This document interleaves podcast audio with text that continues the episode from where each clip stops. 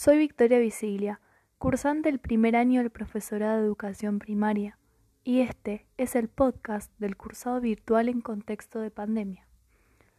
Durante el cursado de este primer año nos tocó vivir experiencias nuevas que nunca imaginábamos que podría suceder y que tampoco esperábamos que podría ser de esta manera, como el uso de las aplicaciones como Classroom o las aulas virtuales y hasta el Meet. No estábamos acostumbrados al uso constante de la tecnología aplicada en el estudio terciario. Nos costó mucho adaptarnos a este cambio, al igual que nuestros profesores. De esta manera, reconozco también un proceso de enseñanza-aprendizaje mutuo y constante.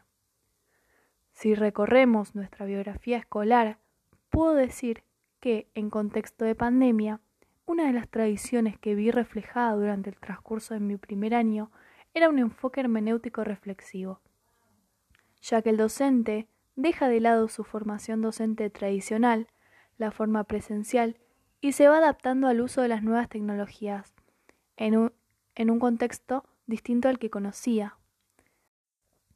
Permite un acercamiento hacia nosotros como alumnos de manera más contemplativa en estas épocas de pandemia, donde lo primordial es la salud.